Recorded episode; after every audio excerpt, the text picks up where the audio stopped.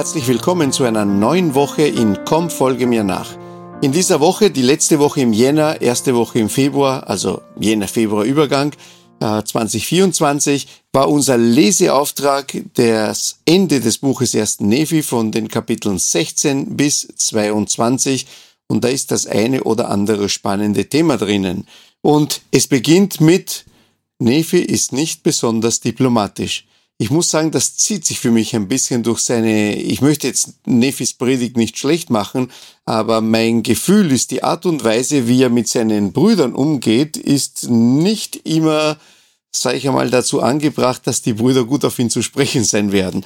Denn äh, es beginnt ja mit, ähm, damit, dass die Brüder ihm sagen, also äh, Kapitel 16 am Anfang, Du hast Hartes verkündet, mehr als wir ertragen können. Er hatte sie zurechtgewiesen auf eine ziemlich harte Art und Weise. Und dann sagt er, ich sagte ihnen, ich wisse, dass ich gemäß der Wahrheit Hartes gegen die Schlechten gesprochen habe, und die Rechtschaffenen habe ich gerechtfertigt, und ich habe bezeugt, dass sie am letzten Tag emporgehoben werden würden. Darum empfinden die Schuldigen die Wahrheit als hart, denn sie trifft sie bis ins Innerste. Ich hätte Neffi geraten, vielleicht hätte er ein bisschen weicher argumentieren sollen oder ein, bisschen eine weichere Wortwahl wählen sollen.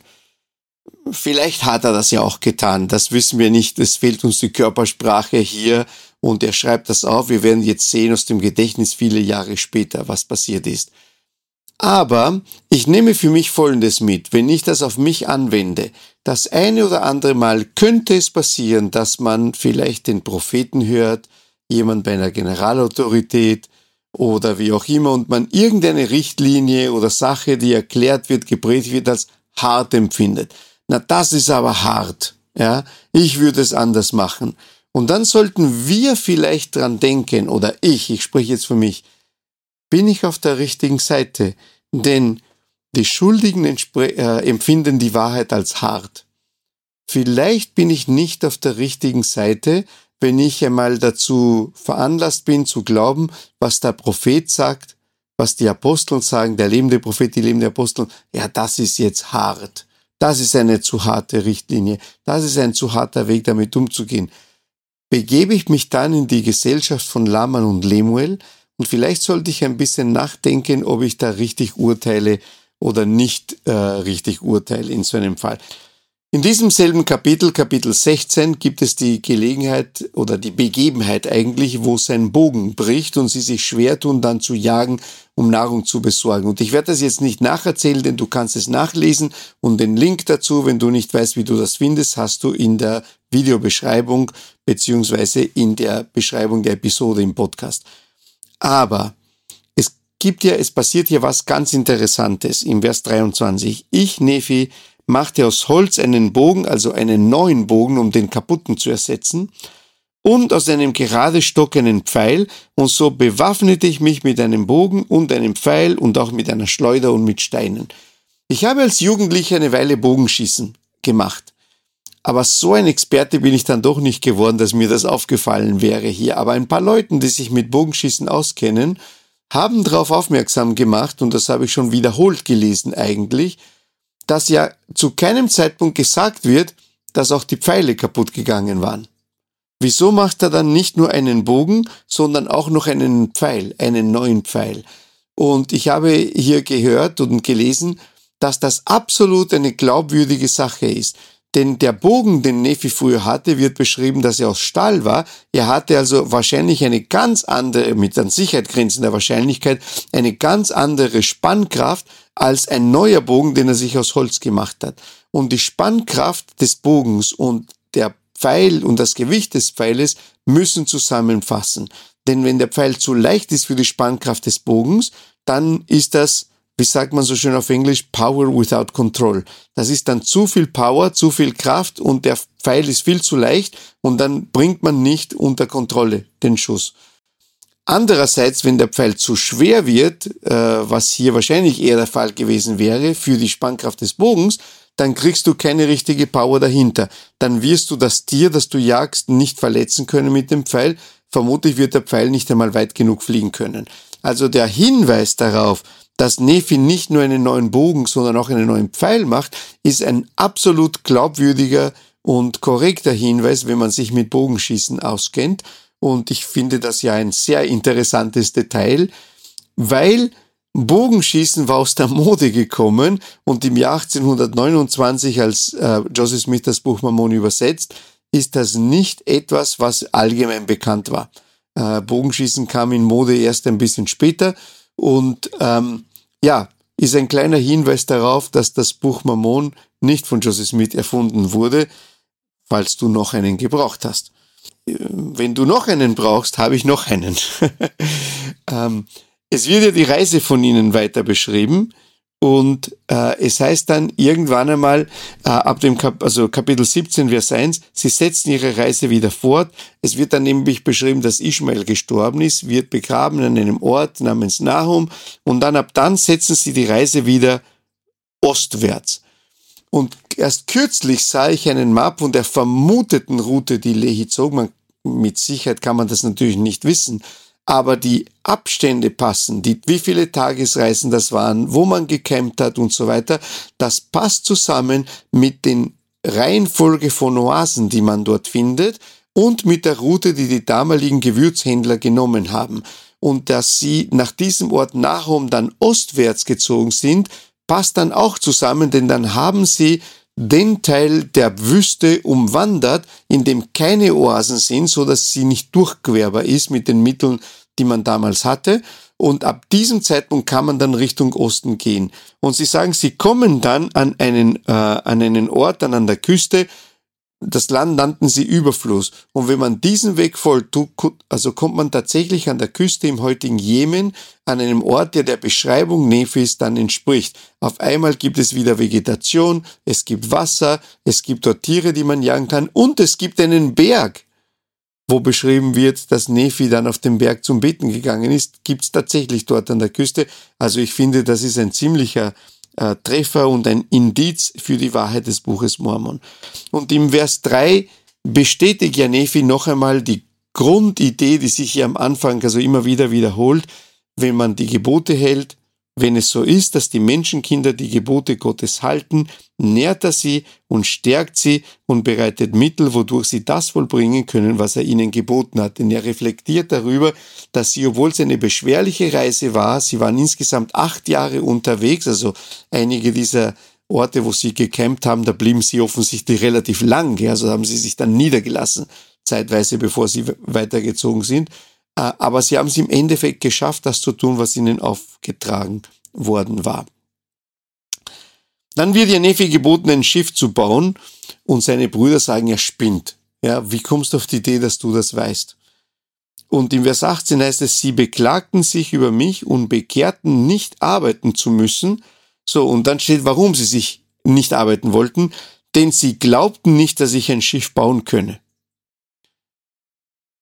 Wenn man es quasi abstrahiert, was war das Thema? Sie wollten nicht arbeiten, weil sie die Arbeit für sinnlos hielten.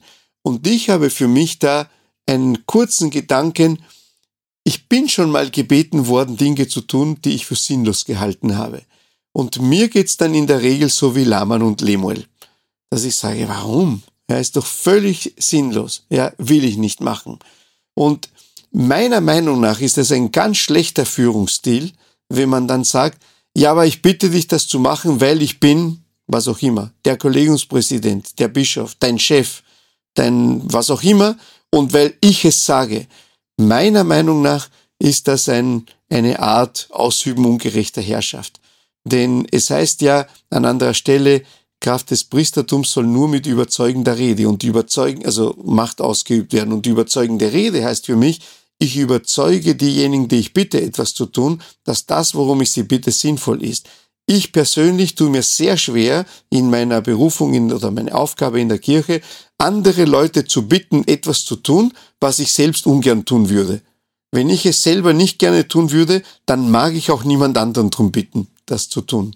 Mir gefällt aber die Einstellung äh, ähm, ähm, Nevis. Ich sage, ja, vielleicht glaubt ihr, ich schaffe das nicht, aber ja, wenn der Herr so große Macht hat, unter den Menschenkindern so viele Wundertaten vollbracht hat, er erinnert sie dran an all das, was in der Vergangenheit und unsere Väter wurden aus Ägypten freigeführt und Mose hat das Rote Meer geteilt und, und dann hat er auf den Stein geschlagen und Wasser ist gekommen und so weiter. Und er sagt, ja, Mose wusste auch nicht, wie man das Rote Meer teilt, aber er hat es zusammengebracht.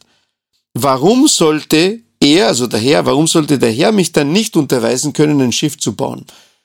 Und was Nefi hier meiner Meinung nach erklärt, ist, ja, nach meiner menschlichen Weisheit geht es nicht, aber ich sage euch, der Herr hat mir gezeigt, äh, wie das geht und, und dann machen sie dann widerwillig, aber dann doch mit.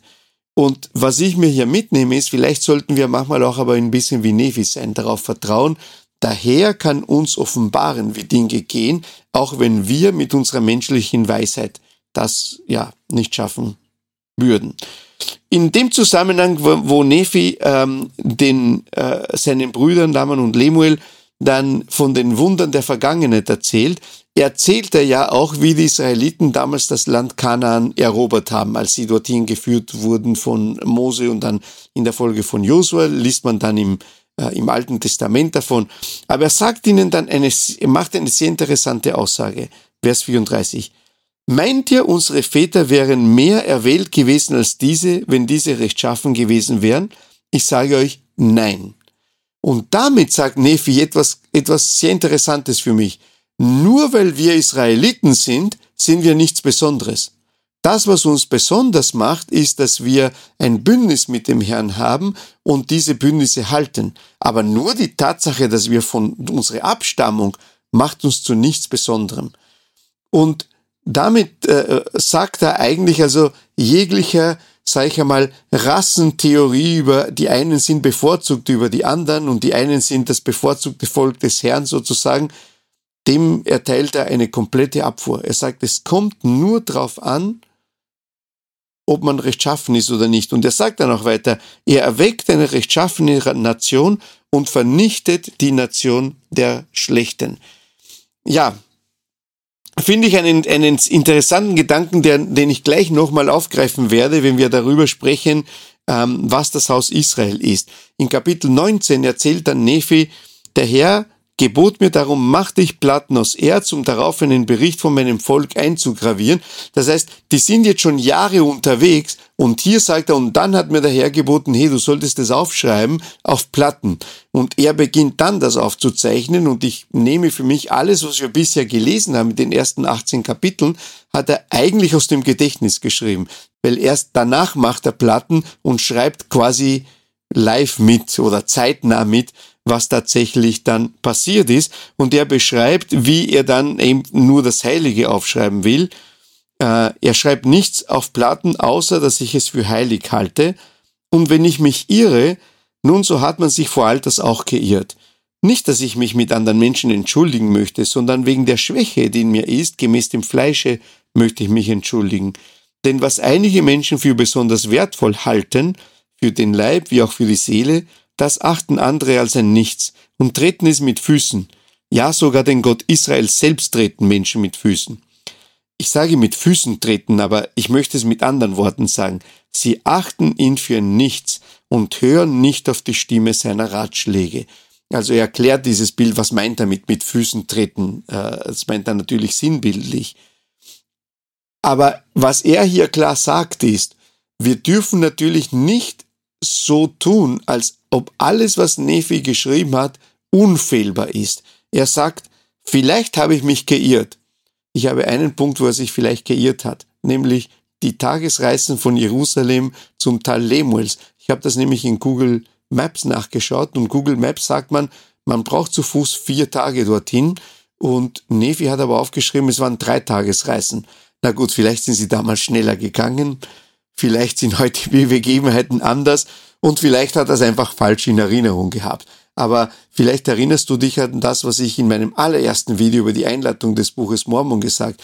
Das Buch Mormon ist das richtigste Buch auf Erden im Sinne, dass das Evangelium Jesu Christi richtig erklärt wird. Ob es drei oder vier Tagesreisen war, ist ein unwesentlicher Punkt. Da kann er sich vielleicht einmal geirrt haben. Das, ich lege jetzt Nefis Wort nicht so sehr auf die Waagschale, was das betrifft. Aber noch interessanter ist für mich der Gedanke oder die Reflexion Nefis, dass unterschiedliche Menschen unterschiedliche Wertvorstellungen haben. Und das, was für den einen sehr wertvoll ist, ist für den anderen völlig wertlos. Tja, so ist das Leben. Ja, und äh, wenn mein Glaube für mich wertvoll ist, heißt das nicht, dass andere das teilen werden mit mir. Das ist etwas, mit dem man leben muss. In diesen äh, nächsten Versen, ich erinnere mich an eine, äh, eine Freundin oder Untersucherin, wie wir damals gesagt haben, also jemand, der sich für das Evangelium interessiert hat, als ich auf Mission war, der hat einmal diese Vers, Kapitel gelesen, Kapitel 19, 20, 21, wo äh, der Prophet Jesaja zitiert wird. Und nachher habe ich sie gefragt, ob sie das überhaupt verstanden hat oder schwer zu lesen war. Und ich erinnere mich, sie hat gesagt, na ja, eigentlich habe ich nicht wirklich was verstanden, aber nachher kommt eh Nephi und erklärt, was das alles bedeutet im Kapitel 22. Ich finde aber, wenn man ein bisschen vertraut ist damit, ja, dann sagt er, er, er macht ja Prophezeiungen über was in der, in, in einer von ihm aus gesehen zukünftigen Zeit passiert ist. Und ich glaube, dass wir in der Zeit leben, wo sich das erfüllt. Er sagt, dann wird er, der Herr, sich den Inseln des Meeres erinnern, und alles Volk, was vom Haus Israel will ich einsammeln. Er sagt davor, dass Menschen, die zu, zum Haus Israel gehören, verteilt werden auf der ganzen Welt. Es wird nicht mehr einen Ort geben, wo die zu Hause sind, sondern werden über das ganze, über, über die ganze Erde versammelt sein. Und dann sagt er, ah, Entschuldigung, verteilt sein. Und dann sagt er, alles Volk, was vom Haus Israel, will ich einsammeln. Und dann zitiert er, dass also das ein paar Mal ähm, ja schon erklärt, äh, prophezeit worden war. Und damit stellt sich die Frage, was ist damit gemeint mit dieser Sammlung Israels? Ich habe in Uruguay, dem Land, wo ich, woher ich stamme, einen Cousin, der einer anderen äh, Religionsgemeinschaft angehört, die sagen, ähm, ja, sie, sie halten sich für Israel, ähm, soweit kann ich das noch nachvollziehen. Aber sie vermischen dann meiner Meinung nach, sie haben dann in ihren Gottesdiensten eine Israel-Flagge. Ähm, und damit meine ich die Flagge des Staates Israel, wie er heute existiert. Und ich habe mich schon einmal mit ihm darüber unterhalten, aber wir sind einfach nicht derselbe Meinung und können gut damit leben und respektieren, dass wir nicht einer Meinung sind. Ich äh, respektiere ihn und er mich in unseren Glauben. Aber ich glaube, wo sie irren ist, ich glaube, wenn die Schriften von der Sammlung Israel sprechen, dann hat das wenig bis gar nichts zu tun mit dem politischen Staat Israel, der nach dem Zweiten Weltkrieg aus dem britischen Protektorat heraus im Mittleren Osten gegründet wurde. Und damit mache ich überhaupt keine Aussage, ob ich eine Ein-Staaten-, Zwei-Staaten-Lösung über die Konfliktliste gibt. Da will ich nichts darüber sagen, damit ich habe eine Meinung, aber ich will mich damit nicht beschäftigen hier in, in dieser Aussage. Ich glaube, dass die Tatsache, dass dieser Staat Israel heißt und dass das ein Begriff ist aus der Heiligen Schrift, führt zu dieser Verwirrung. Denn wenn der Herr von der Sammlung Israel spricht, dann meint er nicht, meiner Meinung nach, so verstehe ich es, dass der Staat Israel gegründet werden wird und dort äh, jüdische Menschen hinkommen können. Sondern er meint was ganz anderes. Er spricht nämlich das Haus Jakobs äh, Jakob ist ja der Prophet, dem der Herr den Namen Israel gegeben hat, also einen neuen Namen. Und im Kapitel 20 wird diese Prophezeiung so zitiert. Horche und auf und höre dies, O Haus Jakob, mit anderen Worten Israel, die mit dem Namen Israel genannt werden, steht eh da, und aus den Wassern Judas hervorgegangen sind oder aus den Wassern der Taufe, die beim Namen des Herrn schwören und den Gott Israels im Munde führen. Wer ist also Israel? Israel sind diejenigen, die ein Bündnis mit Gott eingegangen sind. So verstehe ich diesen Vers. Wir sprechen von Hervorgehen aus dem Wasser der Taufe. Wir sprechen ja davon, dass wir mit dem getauft werden einen Bund mit Gott eingehen. Und dann sagt er, die beim Namen des Herrn schwören, das ist für mich eine Art auszudrücken, die den Namen des Herrn auf sich genommen haben. Und dann macht er natürlich denen einen Vorwurf, die das tun, die aber nicht treu sind darin. Das Haus Israel, die gesammelt werden, sind also nach meinem Verständnis dieser Schrift und ein paar andere Verse, die noch kommen, diejenigen, die mit Gott einen Bund eingegangen sind und diese Bündnisse auch einhalten. Und nicht diejenigen, die irgendeine bestimmte Abstammung haben. Nephi hat ja vorhin der Abstammung abgeschworen. Er hat gesagt, da geht's nicht um die Abstammung, sondern um die Rechtschaffenheit. Und was ist Rechtschaffenheit? Bündnisse mit dem Herrn eingehen und diese Bündnisse tatsächlich einzuhalten. Im Vers 10 sagt der Herr zu Israel, ich habe dich geläutert, ich habe dich im Feuerofen der Bedrängnis erwählt. Ich finde diesen Vers deshalb interessant, weil es mir zeigt, wir dürfen nicht erwarten, wenn wir zum Volk des Herrn durch die Bündnisse, die wir mit ihm eingegangen sind, gehören, dürfen wir nicht erwarten, dass das bedeutet, wir haben in irgendeiner Form ein Recht auf einen besonderen Schutz, so dass uns nie was Schlimmes passiert. Das ist einfach eine nicht realistische Vorstellung. Ich erinnere mich, vor einigen Jahren hatte ich, ähm, jetzt ungefähr 20 Jahre her, äh, vielleicht ein bisschen mehr, da hatte ich ganz schwere finanzielle Schwierigkeiten. Ich bin äh, beruflich selbstständig und ich machte da eine Phase durch, wo äh, die Auftragslage sehr, sehr schlecht war und fast meine gesamten äh, fast meine gesamten ja, Ersparnisse aufgebraucht waren. Zu dem Zeitpunkt hatte ich das Haus, in dem wir jetzt leben, gerade neu gekauft, hatte einen Kredit laufen und äh, es stand am Horizont, dass wenn sich nicht schnell die Situation ändert, und mit schnell meine ich innerhalb von zwei, drei Monaten muss ich beginnen zu überlegen, ob ich nicht einen Konkurs anmelden muss. Und für mich war das eine Horrorvorstellung, denn ich dachte mir, da müssen wir womöglich das Haus verlieren, in dem wir gerade eingezogen sind. Wo werden wir leben? Wir werden unsere Eltern bitten müssen, ob wir bei ihnen einziehen können. Also es war wirklich eine relativ dramatische Situation. Und ich erinnere mich, gebetet zu haben zum Vater im Himmel und ich, ich diente damals als Bischof der Gemeinde und irgendwie viele Leute glauben, Bischöfe werden auch irgendwie vor Schwierigkeiten bewahrt und meine Erfahrung war, dem ist überhaupt nicht so. Man lebt wie jeder andere und hat dieselben Herausforderungen, die jeder andere hat. Und ich erinnere mich, dass ich damals ein Gebet gesprochen habe, ein sehr inniges zum Vater im Himmel und ihn gefragt habe, Vater im Himmel, ich bemühe mich doch alles zu tun. Wie, wieso passiert das? Wieso segnest du mich nicht? Und in dem Augenblick ging mir ein Licht auf. Es war nämlich gegen Ende des Jahres so, dass bald die zehnten Gespräche, die man jährlich mit dem Bischof hat, anstanden. Und es ging mir plötzlich ein Licht auf und ich verstand, und das, es war jetzt nicht eine gehörte Stimme, aber es, war, es hat sich dieser Gedanke formuliert in meinem Kopf. Wie kannst du als Bischof von Menschen, die in Not sind und die wenig haben, erwarten und sie auffordern, dass sie den Zehnten zahlen, wenn du selbst jetzt nicht den Glauben aufbringst, den Zehnten zu zahlen. Ich habe dich in diese Situation gebracht, damit du verstehst, wie es ihnen geht und Mitgefühl haben kannst mit ihnen und damit du mir zeigen kannst, dass du selbst auch den Glauben aufbringen kannst, den du von anderen erwartest. Und ich dachte in dem Augenblick, erinnere mich darüber nach, dass ich quasi von dem letzten Geld, das ich eingenommen hatte, meinen Zehnten noch nicht bezahlt hatte. Nicht, weil ich vorhat, es nicht mehr Sinn zu bezahlen, sondern weil ich irgendwo im Sinne des ja, Hausierens war so, ja, ich werde das nachzahlen, sobald ich wieder Einkommen habe, aber jetzt brauche ich das, um meine Fixkosten abzudecken und es steht kein neuer Auftrag am Horizont.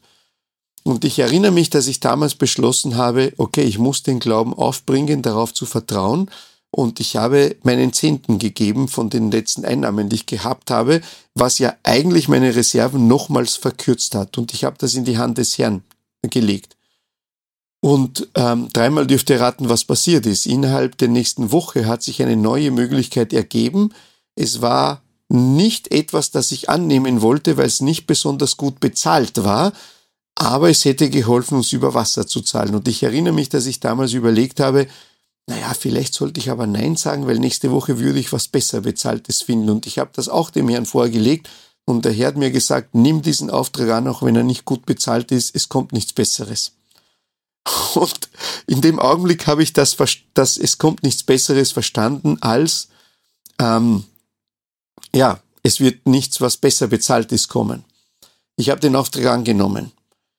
Durch diesen Auftrag habe ich Kontakte geknüpft, durch die ich in den nächsten Monaten, also ich habe mich dann natürlich über Wasser halten können, aber ich habe Kontakte im nächsten halben Jahr drauf geknüpft, durch die ich dann an viel bessere und auch besser bezahlte Aufträge im Nachhinein gekommen äh, bin. Und heute, ziemlich genau 20 Jahre später eigentlich, kann ich sagen, ich habe eigentlich die letzten 20 Jahre gelebt von den Folgen, damals diesen Auftrag angenommen zu haben. Ähm, und das war das Beste, was mir passieren konnte. Aber man musste durch diese schwierige Situation durchgehen, um überhaupt in die Situation zu kommen, in, so dass mir die Segnungen dann offen standen. Und ich erkenne in diesem Vers, ich habe dich geläutert, ich habe dich im Feuerofen der Bedrängnis erwählt, ich erkenne in diesem Vers so ein Muster. Der Herr läutert uns, damit wir geprüft werden, ob wir tatsächlich den Glauben aufbringen, von dem wir behaupten, wir haben ihn tatsächlich. Und wenn wir diesen Glauben aber aufgebracht haben, dann werden wir insofern geläutert, weil ich glaube, der Herr weiß es, ob wir den Glauben haben. Aber jetzt weiß ich es auch. Und es gibt eine Stelle in Lehrung Bündnisse 121, wo es dann heißt, dann wird dein Vertrauen stark, werd, äh, stark werden in der Gegenwart des Herrn. Und ich verstehe das so, dass es heißt, ich kann vollen Vertrauens dem Herrn ins Gesicht schauen, weil ich weiß, dass ich auch in einer Situation, wo es schwer ist, meine Bündnisse eingehalten habe. Und das mag jetzt, ich, möchte jetzt das nicht erzählen, weil ich so toll bin oder sowas in der Art.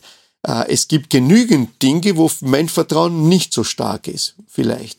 Aber in Bezug auf diesen einen Punkt und in Bezug auf ein paar andere Punkte. Und so glaube ich, dass im, im Laufe unseres Lebens der Herr uns läutert, nicht weil er uns was Schlechtes tun will, sondern weil er uns was Gutes tun will. Er möchte, dass wir dieses Vertrauen gewinnen können, dass wir wissen, wir gehören zu ihm, weil wir sind geläutert worden.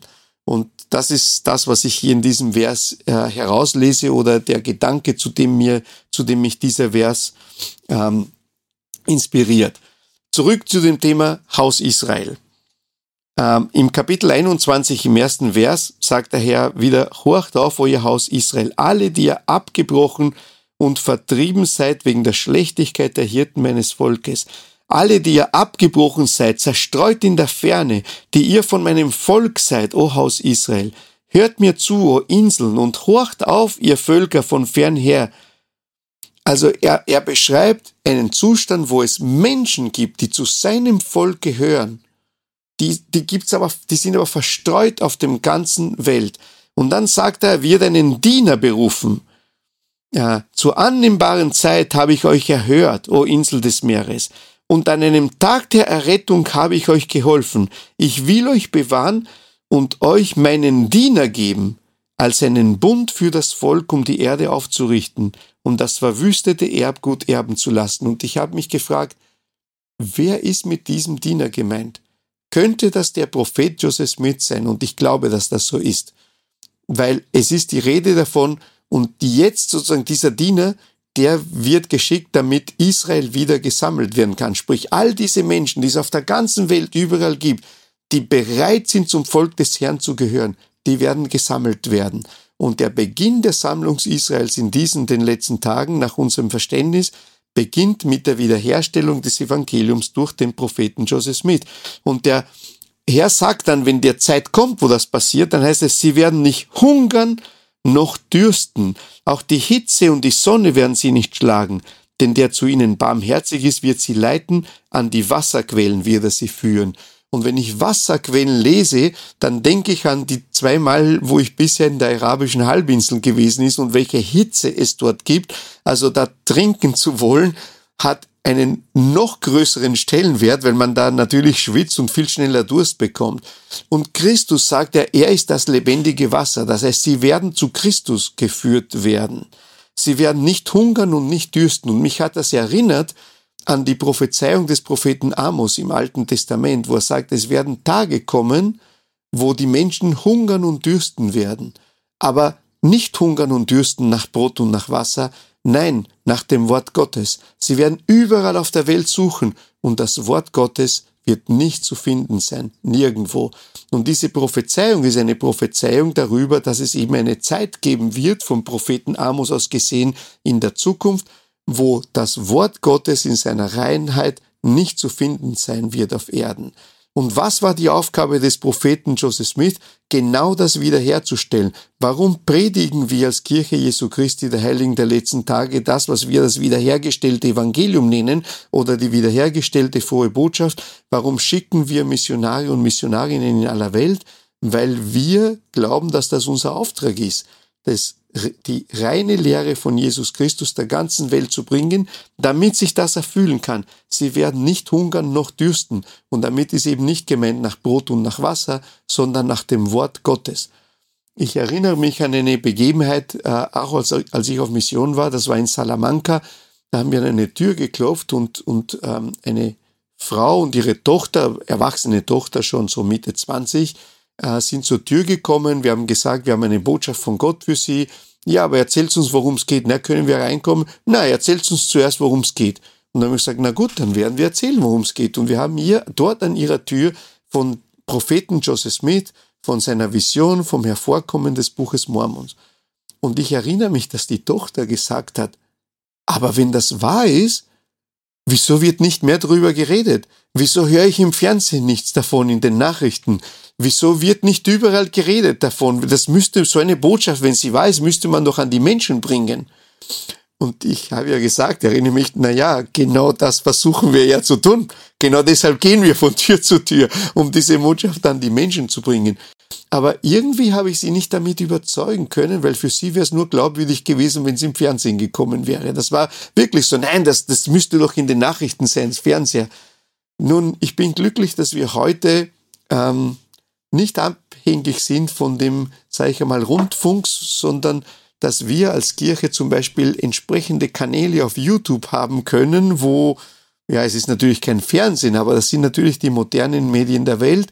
Und vielleicht trägt dieser YouTube-Kanal beziehungsweise Podcast äh, ein klein wenig dazu bei, dass das Wort Gottes tatsächlich verkündet werden wird und dass Menschen, vielleicht gibt es den einen oder anderen, der hungert oder dürstet im geistigen Sinne und herangeführt werden kann zum wiederhergestellten Evangelium Jesu Christi. Wenn das der Fall wäre und eine einzige Person dadurch geholfen ist, dann wäre ich der glücklichste Mensch auf der Welt, dass diese Initiative Früchte getragen hat.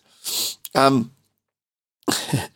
hoffentlich finden es aber mehrere, denn ein Teil der Prophezeiung, äh, die, die Jesaja sagt, ist im Vers 20 dann, die Kinder, die du haben wirst, nachdem du die erste verloren hast. Gemeint ist, meine, mein Verständnis, die Menschen, die dann zum Volk des Herrn gehören werden, nachdem die früher abgefallen waren von der Wahrheit, sollen dir wieder ins Ohr sagen, der Platz ist mir zu eng. Schaffe mir Platz, dass ich wohnen kann.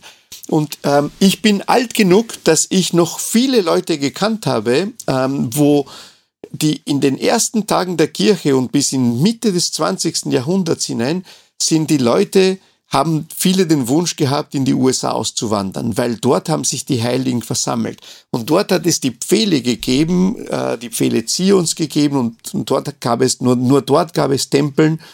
Und ich bin wahrscheinlich die Generation, ich bin 1969 geboren, äh, hat in Mitte der 50er Jahren hat es den Aufruf des damaligen Propheten David O'Mackey gegeben, die Mitglieder sollen das bitte nicht mehr tun, sondern sie sollen in ihren Ländern bleiben und dort Zion aufrichten, denn ja, dort ist der Platz scheinbar zu eng geworden. Es sollte das Zelt Zions weiter aufgespannt werden und überall sonst auf der Welt. Ich erinnere mich, als ich ein Kind war und in der Primarvereinigung war, das ist die Organisation, das ist quasi die Sonntagsschule für Kinder bei uns in der Kirche, heißt so.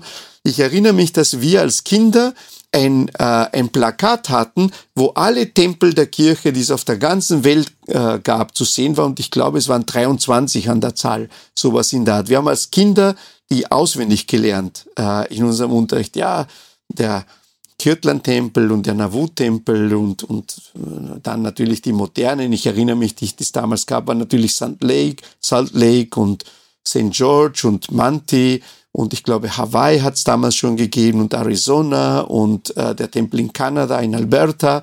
Ähm, und jetzt alle anderen weiß ich jetzt nicht mehr auswendig. Wenn ich jetzt überlege, wie viele Tempel, das wurde einfach der Platz zu klein.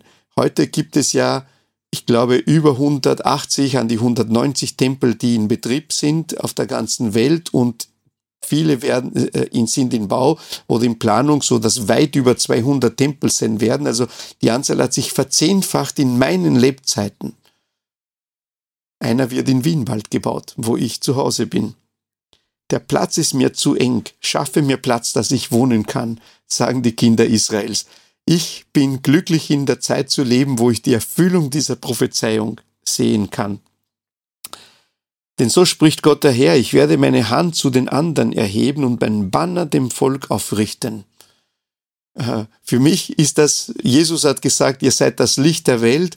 Für mich ist das eine andere Art, dasselbe zu sagen. Ein Banner aufrichten, dem Volk aufrichten. Wir müssen in irgendeiner Form, wir dürfen nicht verstecken, was wir haben. Wir müssen das sichtbar machen, wie das Banner eben, damit diejenigen, die tatsächlich zum Volk des Herrn gehören, das sehen, erkennen können und wissen können, das ist das Banner, unter dem ich mich zu sammeln habe, weil das ist dort, wo ich hingehöre. Jetzt dürfen wir uns natürlich keine, keine äh, falschen Hoffnungen machen. In einer der Visionen Nefis, ich habe das nicht erwähnt im vorigen Video, aber er sagt, er sah, dass die Heiligen Gottes waren zwar auch auf der ganzen Welt vertreten, aber ihre Zahl war nicht groß.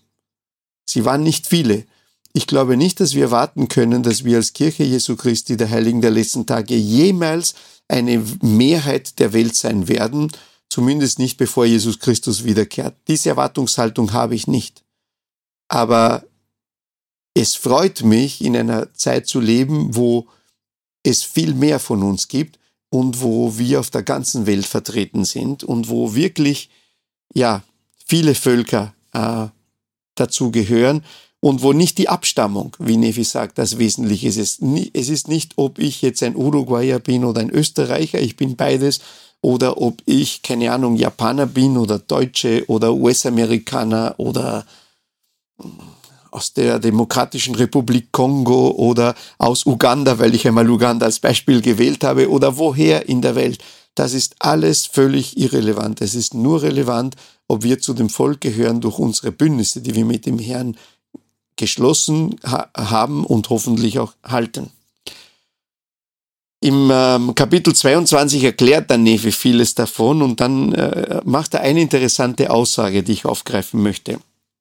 Die Zeit wird schnell kommen, da alle Kirchen, die errichtet sind, um Gewinn zu machen, und alle, die errichtet sind, um Macht über das Fleisch zu erlangen, und jene, die errichtet sind, um sich in den Augen der Welt beliebt zu machen, und so weiter, die wie Stoppeln verzehrt werden müssen, und dies ist gemäß dem Wort des Propheten. Und mir ist es so ins Auge gesprungen, Kirchen, die errichtet sind, um Gewinn zu machen, um Macht über das Fleisch zu erlangen. Wir hatten letzte Woche die Diskussion darüber, wer ist diese große und gräuelreiche Kirche, wo er sagt, es gibt nur zwei Kirchen, die des Teufels und die des Lammes Gottes. Und für mich finde ich hier, das hat mich daran erinnert, an eine weitere Definition. Worum geht es? Jegliche Organisation braucht Geld, um in dieser Welt betrieben zu werden.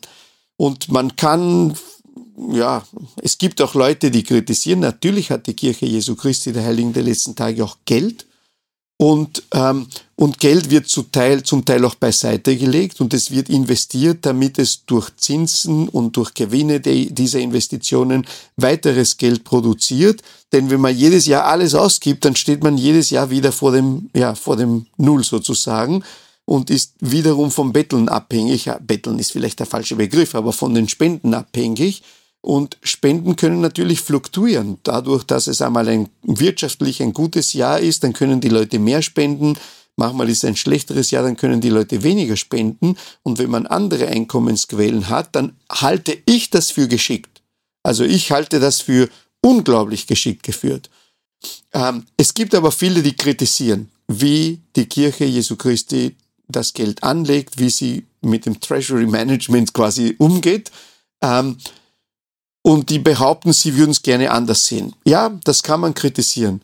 Aber etwas, was noch niemand rechtmäßig meiner Meinung nach kritisieren konnte und es wird auch nicht kritisieren, selbst von den schärfsten Kritikern, ist, dass sich irgendjemand an der Kirchenführung persönlich bereichert. Man kritisiert die Organisation, dass die Organisation nicht mit dem Geld vielleicht so umgeht, wie irgendjemand glaubt. Ja, ich nicht, ja, aber es gibt Leute, die das kritisieren. Aber dass sich irgendjemand, der Prophet, seine Ratgeber, die Aposteln persönlich bereichern, irgendetwas in ihre eigene Tasche stecken, diesen Kritikpunkt habe ich noch von niemandem gehört. Und ich habe viele Leaks gelesen, die natürlich alle unbestätigt sind, aber alles, was ich als geleakt gesehen habe, ist für mich eher glaubensfördernd.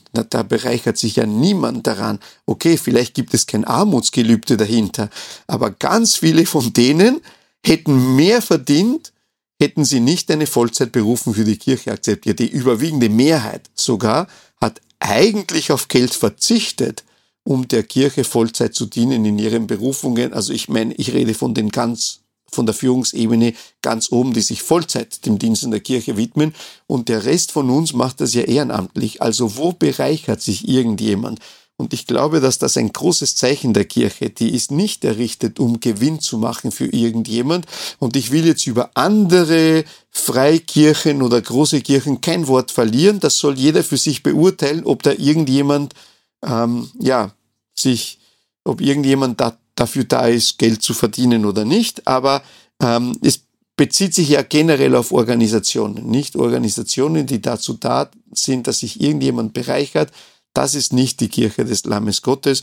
Ich bin froh, einer Kirche anzugehören, wo mit denen, die die Verantwortung tragen, mit Geld, wie ich meine verantwortungsbewusst umgegangen wird. Ich möchte aber jetzt nicht mit einem Spruch über Geld schließen, auch wenn es natürlich äh, auch eine geistige Sache ist. Denn wie gesagt, es wäre naiv zu glauben, man kann in dieser Welt eine weltweite Organisation betreiben, wenn man keine finanziellen Mittel hat. Natürlich braucht es die und es geht darum, äh, ja, geht es aber darum, sich zu bereichern oder geht es darum, das Geld dafür zu nutzen, das Reich Gottes aufzubauen und entsprechend richtig zu investieren. Wie gesagt, ich möchte schließen aber mit einem letzten Gedanken. Vers 25 redet Nephi davon äh, oder erklärt die Prophezeiung über die Sammlung Israels.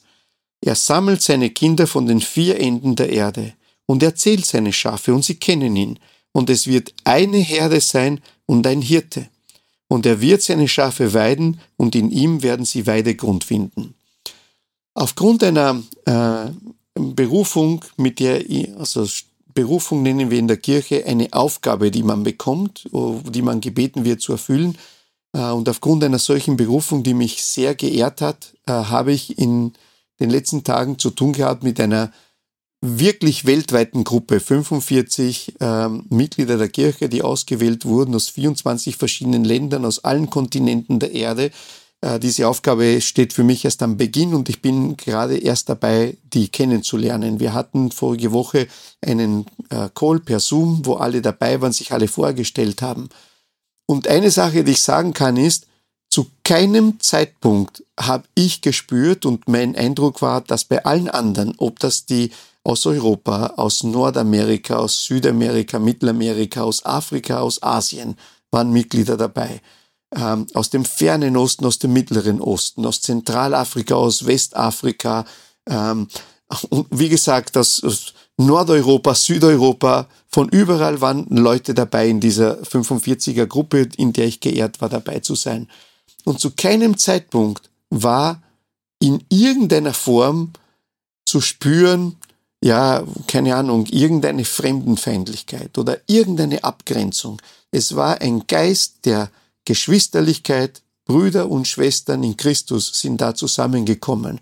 Und unsere Nationalitäten und was unsere Muttersprache, wir hatten Englisch als gemeinsame Sprache, aber was unsere Muttersprache war, stand völlig, also war überhaupt kein Thema.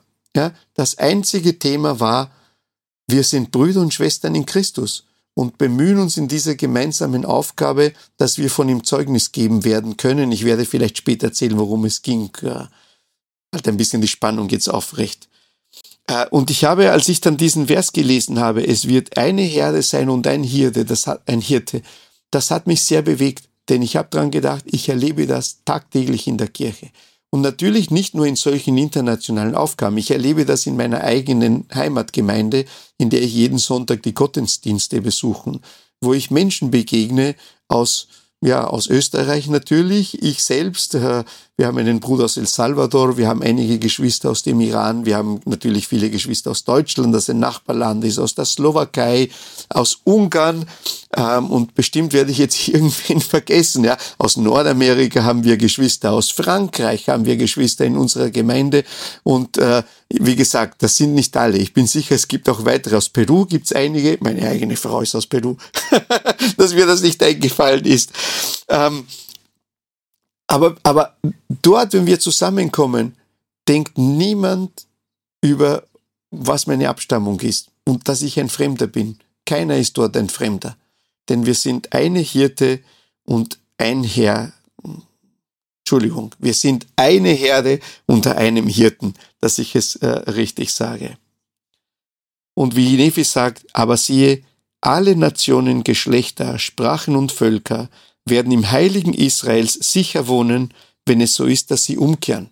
Und wann kehren wir um? Naja, dass wir umkehren ist ein Zeichen, dass wir bereit sind, unsere Bündnisse mit dem Herrn zu halten. Und so schließt sich für mich der Kreis. Wir gehören zum Volk Israel, das gesammelt wird, wenn wir Bündnisse mit dem Herrn eingehen und wenn wir diese Bündnisse halten. Und wenn wir dies tun, dann sind wir eine Herde unter einem Hirten. Und es ist in der Kirche des Herrn kein Platz für Fremdenfeindlichkeit und schon gar nicht für Rassismus. Denn wir sind ja alle Bürger im Reich Gottes und das ist unsere gemeinsame Staatsbürgerschaft.